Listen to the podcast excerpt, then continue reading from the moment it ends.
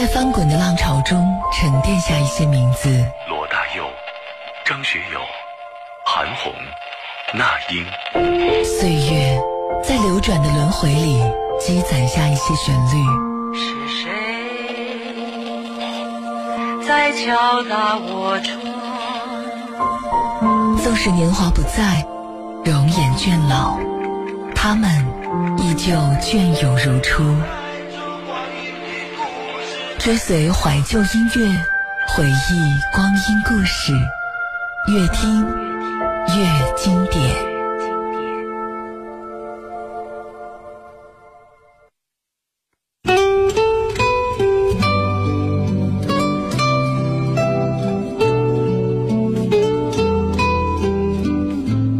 长江后浪推前浪，前浪被拍死在沙滩上。这句话用来形容今晚的主题再恰当不过。这里是越听越经典，我是悠然。今晚和你分享一个有趣，但是却令人惆怅的话题：零零后眼中的我们。前段时间我看了一个视频，是一个节目的街头采访，采访对象是很多零零后的孩子们。问题是，他们眼中的八零九零后。如果你是一位八零后或者九零后，听完了下面这段音频，还能坚持说自己年轻的话，那就说明你的心态还不错，我给你鼓掌。你们觉得八零九零后大概多大年纪了？九零后二十多岁，八零后的话就八十多岁的样子，三十多岁，三十多到四十岁吧。那你觉得八零后九零后大概是什么年纪的？很老。那你一般怎么称呼他们？阿姨或者大妈吧。如果是八零后的话，那应该是呃，应该是蛮大的，五十多岁了。那九零后呢？九零后三十多岁，八零后叫爷爷奶奶那辈的，或者是公公婆婆。九零后叫那个叔叔阿姨。呃，我觉得八零后、九零后比较闷，会用钱，有的时候比较古板吧，天天上班，呃，然后呢，经常熬夜，特别喜欢睡觉，有的喜欢化妆，不是，有时有的会像小孩子撒娇，皮肤不是太很好，脾气暴躁，更年期，喜欢秀恩爱，嗯，喜欢看电影。好会唠的，脱发算我姐上脱发把下水道堵了。听到了吗？我们在零零后的眼里是会用钱、古板、不成熟、幼稚，还更年期。还有一个小朋友直言我们脱发。唉，八零后、九零后是真的老了。二零一八年，最早的一批九零后开始步入了二十八岁。奔向了三十岁的大关。不知何时起，九零后所代表的不再是最年轻活力的一代人，他们被零零后拍在了沙滩上，成为了正在老去的所谓中年人。九零后也开始自称是中年少年或者是中年少女，开始用保温杯、穿秋裤、啤酒兑枸杞、咖啡泡红枣，以玩笑的方式。来承认自己正在变老。我记得加西亚马尔克斯在《霍乱时期的爱情》这本书当中，为他的主角这么定义变老的时刻。他在对镜梳头的时候，终于发现了他们之间的相似之处。也就是在那个时候，他明白了一个人意识到自己开始变老，是源于他发现自己开始长得像父亲了。今晚几个故事的主角都是八零九零后，让我们一起来听听这批精致的中年人是在哪一个瞬间发觉自己开始变老了呢？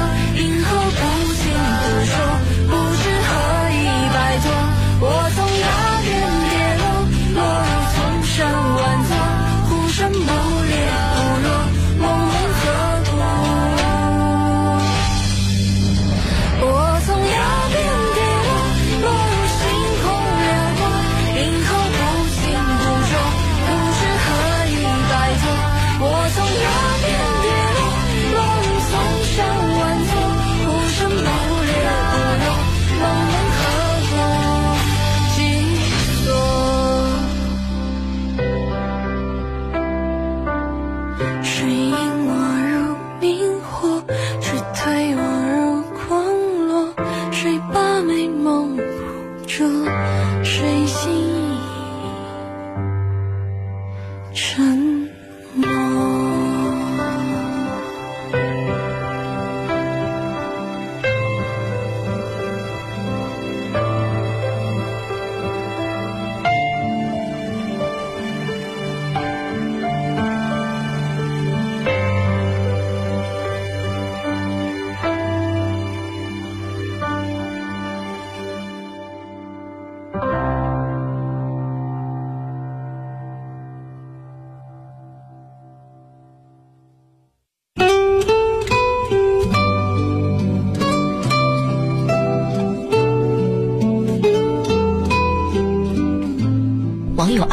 九三年出生，他说，二十四年来从来没有考虑过老这个问题，就好像年轻是天经地义的。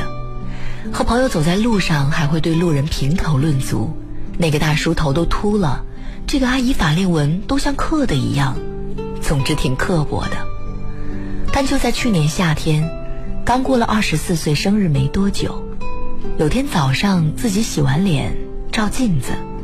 就发现双眼下面多了两条小细纹，就站近在镜子前照了好久，都快贴到镜子上了，眼纹还是在。自己当天立马买了瓶贵妇眼霜和好几盒号称皱纹小熨斗的眼膜。我现在每天早晚都要五分钟擦眼霜，擦完我就止不住地盯着镜子里细纹发愣。我妈笑我小题大做。说我都二十好几了，有皱纹很正常。我现在已经开始担心容貌衰老了。人家说担心容貌衰老的这一天，你就老了。只不过这一天比我想象中来的快得多，早得多。现在那两条眼纹更长更深了，每天照镜子都发愁。在很多人眼里，九零后是那么的年轻，他们的生命正刚刚开始绽放光彩。殊不知，他们已经到了长皱纹、被催婚的年纪。所以时间就是这样，在你还没来得及感叹的时候，就一个巴掌把你深深的打醒。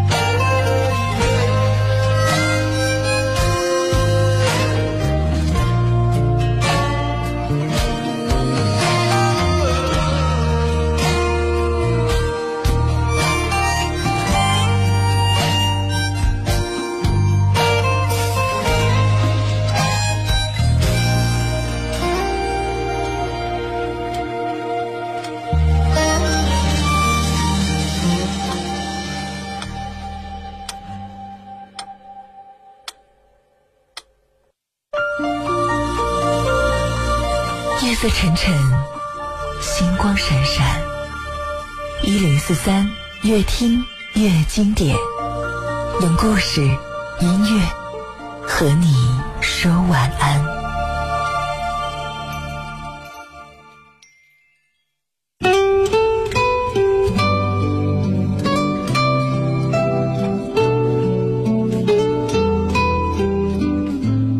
网友飞哥九零年出生他说我朋友都挺羡慕我的说我有份稳定的工作去年也付首付把房子买了，找了个漂亮的女朋友，还小我五岁，生活甜蜜的不行。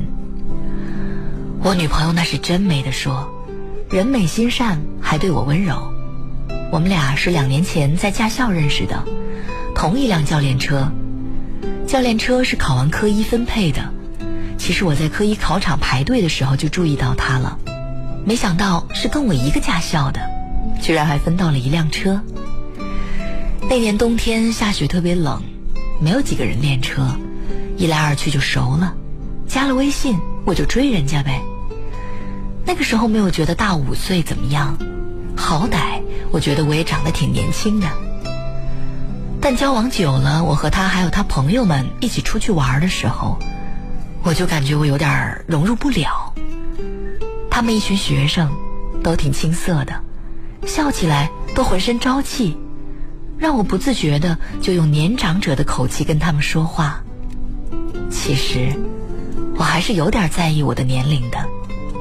有时候，我在他学校门口等着接他，他和他实验室的男同学一起出来，那个画面让我觉得，我像是个来视察妹妹。和她男朋友的家长，尤其我女朋友没事儿还爱开玩笑叫我大叔，我挺郁闷的，偏偏又不能跟他说，显得我很小气似的。听完了这个故事，我很想给他配一首李志的那个很短，但是很感人的曲子，叫做《你离开了南京，从此没人和我说话》。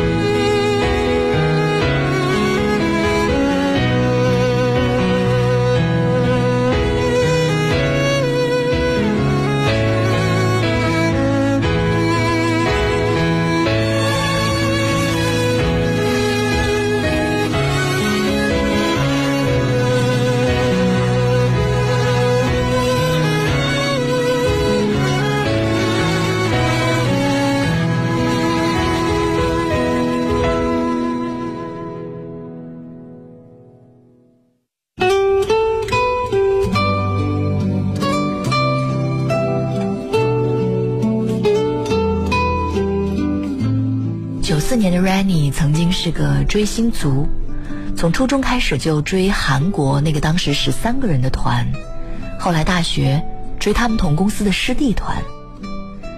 当时追的挺真情实感的，就天天刷打歌现场、看视频，一次买好多张专辑凑签售，集资送礼物，和别的团的粉丝掐架，总之就是那些套路。但是现在不追了。感觉自己老了，没有力气为一个遥不可及的人投入太多的情感。他说，有一天自己看打歌现场直播，都是些不认识的新团，看着年纪都特别小。尤其去年韩国那个幺零幺选秀节目热播的时候，选手们都是九五后，看了半场，还是名字对不上脸，就没什么想看下去的欲望了。可能到了我这个年纪，现实已经让我焦头烂额了。毕业找工作，有时候还和男友为鸡毛蒜皮的事吵架，一天回家只想倒头就睡，一天二十四个小时都不够用，哪还有时间像年轻的时候一样追星呢？反正是真的觉得心太老了，但也没什么不好的，肯定要先过好自己的生活。说完了 Rainy 的故事，我突然就想到了 TFBOYS。他们们火的时候，有很多和我差不多年纪的人，基本都是无感的。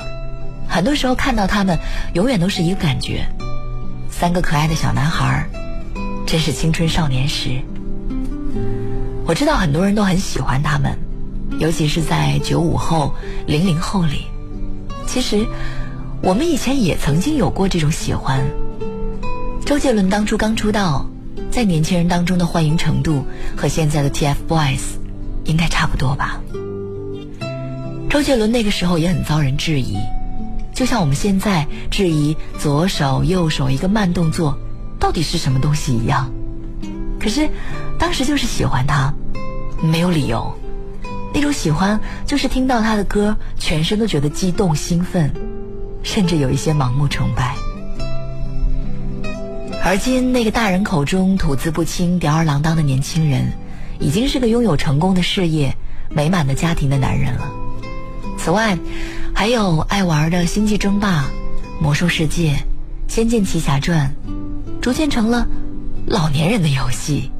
《哈利波特》《梦里花落知多少》《三重门》，逐渐成了久远的回忆。《火影忍者》《死神》《妖精的尾巴》。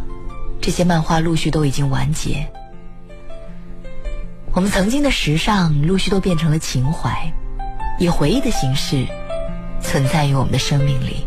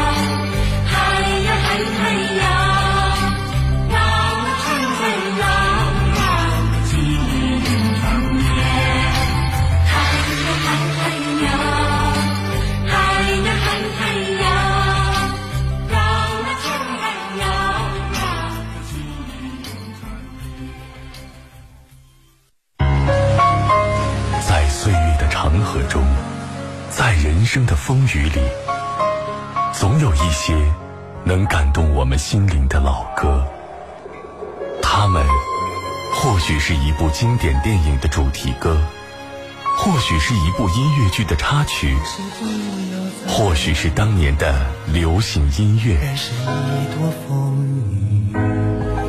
当那熟悉优美的旋律响起，我们心中的一片温情，一段记忆，也许就会被唤醒。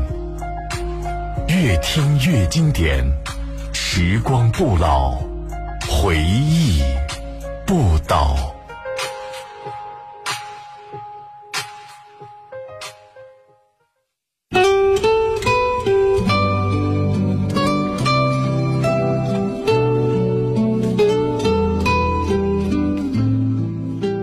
关于变老，网友 HP 想到了今年正好是自己的本命年。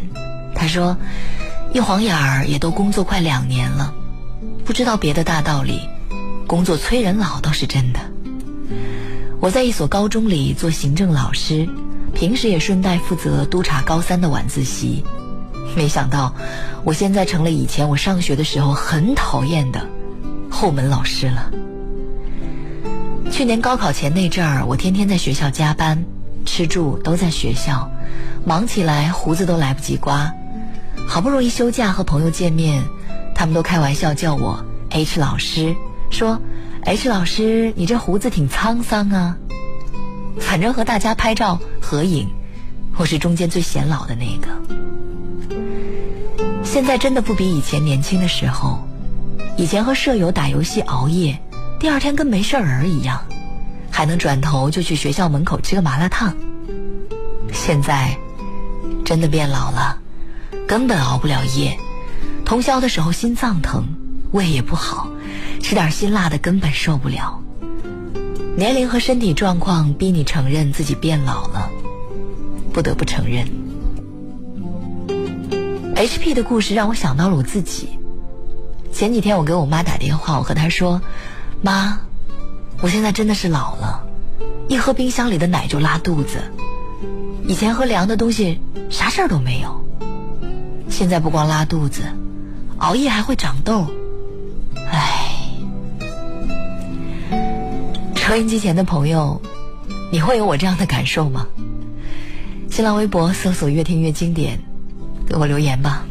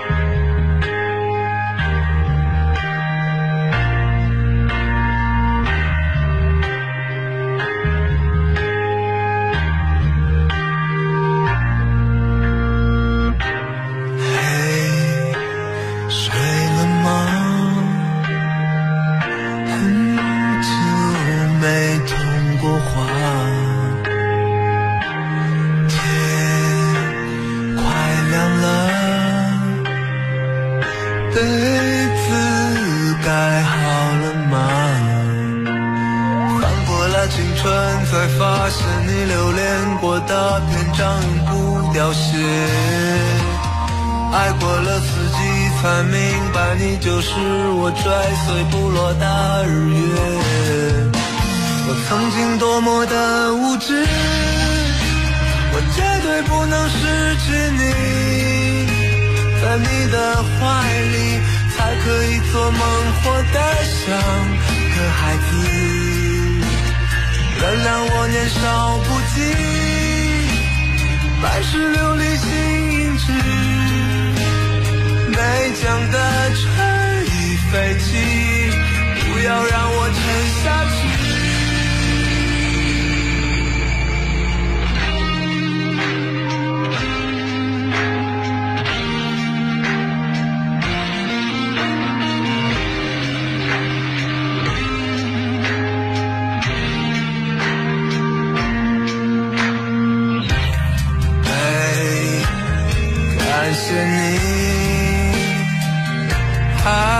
听我说话。我恨自己带给你伤疤。我曾经多么的无知，我绝对不能失去你，在你的怀里才可以做梦，活得像个孩子。但我年少不羁，半是飘零心智，这只风筝在哭泣，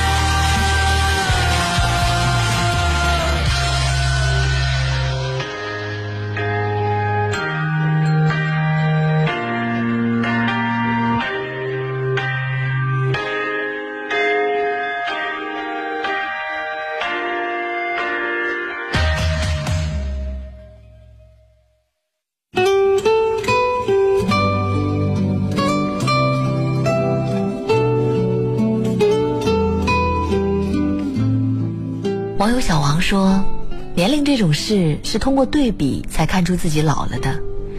以前上学都是同龄的朋友，对自己年龄增长没有感觉。我现在是在北京读研究生，考研我考了三年，现在和我同级的学生都是九五年的，他们刚从本科院校里出来，和我这种在社会上工作了两年的，心态想法就是不一样。他们没有年龄压力。”我毕业都二十七了，社会对我这个年纪男人的定位是要有点事业，最好还有个家。但我二十七才刚刚毕业，还北漂着。我偶尔去蹭本科生的课，大二生都是九八年的，他们就像我本科一样，学习不主动，上课有睡觉的，玩手机的，我看着挺焦虑的。到我这个年纪，就知道学点知识提升自己能力多重要，因为你能感受到你和别人之间的差距，就业没有优势。他们还年轻，还不考虑这些。我想，人都是多变的，每个阶段都不一样，未来的事谁又能说得准呢？托尔斯泰说：“人在独处时，面对的是整体和万物之源的体验。”倘若一个人一生当中从来没有过类似的体验，他的精神视野就未免狭隘。所以人生短暂，尝试去孤单一场，不用因为孤独自怨自艾。你逐渐会明白，一颗灵魂发现、欣赏、享受自己所拥有的财富，这是孤独的快乐。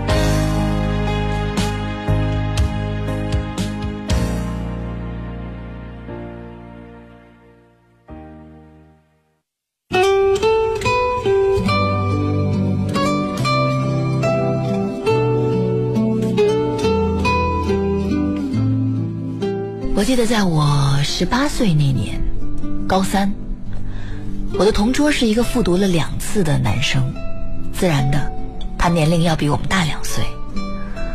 我到现在还记得他在过二十岁生日那一天，坐在我们俩前排的一个漂亮女孩，突然转头和他说：“哥，你从今天起就是奔三的人了。”周围同学愣了一下，马上反应过来并哄笑起来。搞得这位二十岁的寿星非常的不好意思，只得自嘲了一番解围。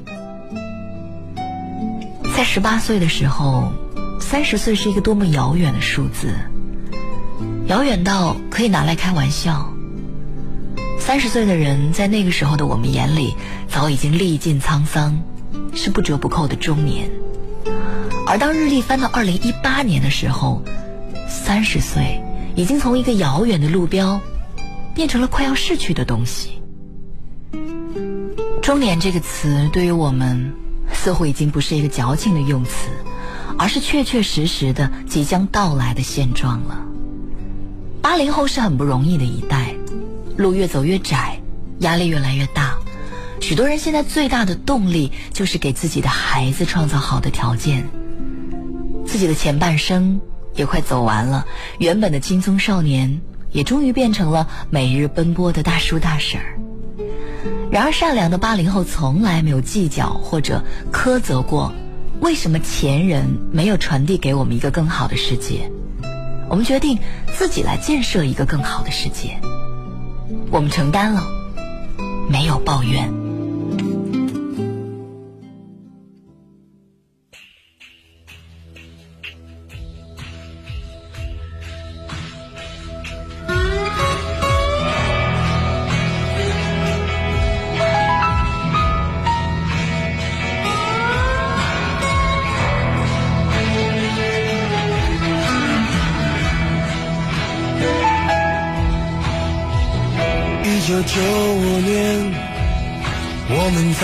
机场的车站，你借我，而我不想归还。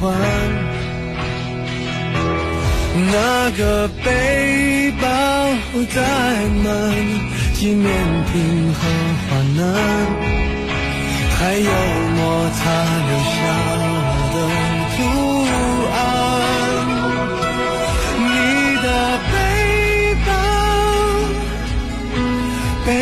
现在还没烂，却成为我身体另一半。前进不慌，他已熟悉我的汗，他是我肩膀上的珠环。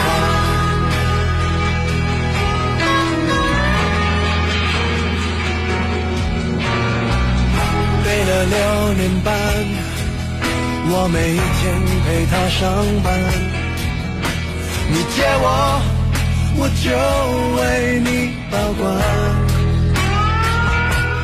我的朋友都说他旧的很好看，遗憾是他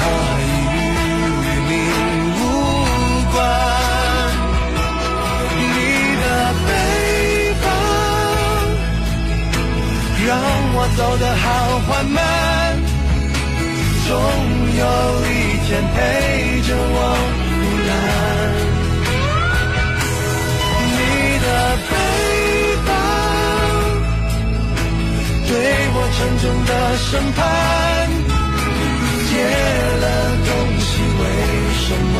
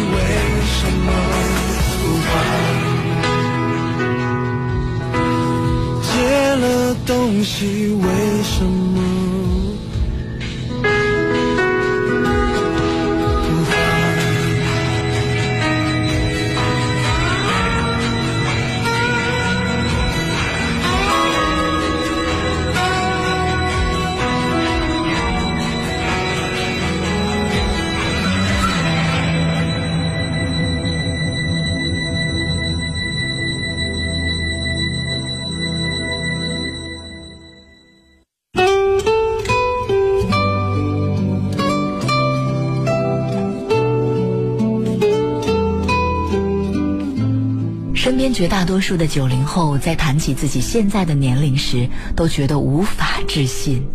没有想到，在不知不觉间，竟然已经到了二十岁的中后段。其实，二十多岁并没有什么不好，脱去了十几岁青涩的外衣，九零后正处在人生的黄金时代。但因为正处在人生最不稳定的阶段，独自面临着生活的选择和责任。发现自己年龄一天天增长，激情一天天减少，而新一代满眼的青春和胶原蛋白，难免有些缅怀过去。但正如王小波在《黄金时代》所说，那一天我二十一岁，在我一生的黄金时代，我有好多奢望，我想爱，想吃，还想在一瞬间变成天上半明半暗的云。也许。你现在早已经不是二十一岁，但你永远不会比当下更年轻。